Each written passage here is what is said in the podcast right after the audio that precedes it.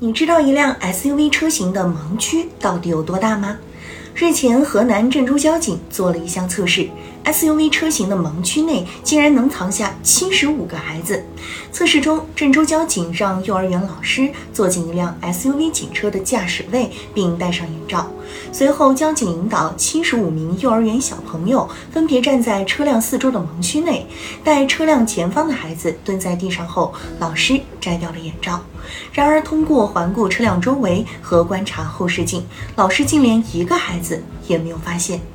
所谓车辆盲区，就是驾驶人位于正常驾驶的位置，其视线被车体所遮挡，不能够直接观察到的那部分区域。一旦进入车辆盲区，在车辆启动、转弯瞬间，行人、非机动车极易被吞噬。可见，车辆盲区是一个关乎生命安全的重要话题。据悉，车辆越宽大越高，车辆盲区的范围就越大。另外，车辆行驶时盲区比静止时更大。无论是大货车还是小轿车，车辆本身都存在一定盲区，只不过块头大的机动车盲区更大。而且在机动车行驶过程中，其他车辆、地形、道路、转弯等因素也会给驾驶员造成盲区，而每一个盲区都存在安全隐患。据统计，全球每年由机动车盲区所引发的交通事故多达五十万起，其中多数事故受害者是儿童。相比普通小轿车，SUV 块头更大，但一辆 SUV 的盲区到底多大，不是每个人都了解。郑州交警对 SUV 盲区进行实测，发现一辆 SUV 盲区竟然能藏七十五个孩子。假设一下。如果七十五个孩子藏在 SUV 盲区躲猫猫，一旦司机仓促启动车辆，很可能导致多名儿童伤亡，后果不堪设想。可以说，这一测试结果给广大 SUV 车主上了一堂安全课。司机要养成在上车之前绕车观察一周的习惯，以防有人，特别是儿童处于视觉盲区，启动车辆时造成生命损失。